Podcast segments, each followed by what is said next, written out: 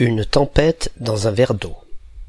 Cela veut dire beaucoup de bruit ou d'agitation pour pas grand-chose.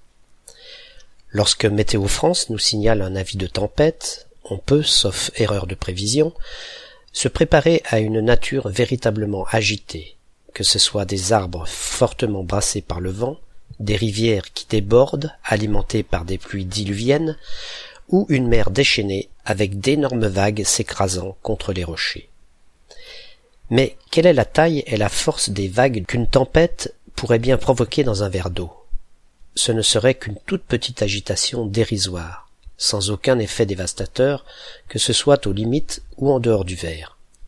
Donc, on ne peut que considérer sans risque de se tromper qu'un avis de tempête dans notre verre d'eau ne serait que beaucoup de bruit pour pas grand-chose et ne risquerait pas de semer la panique.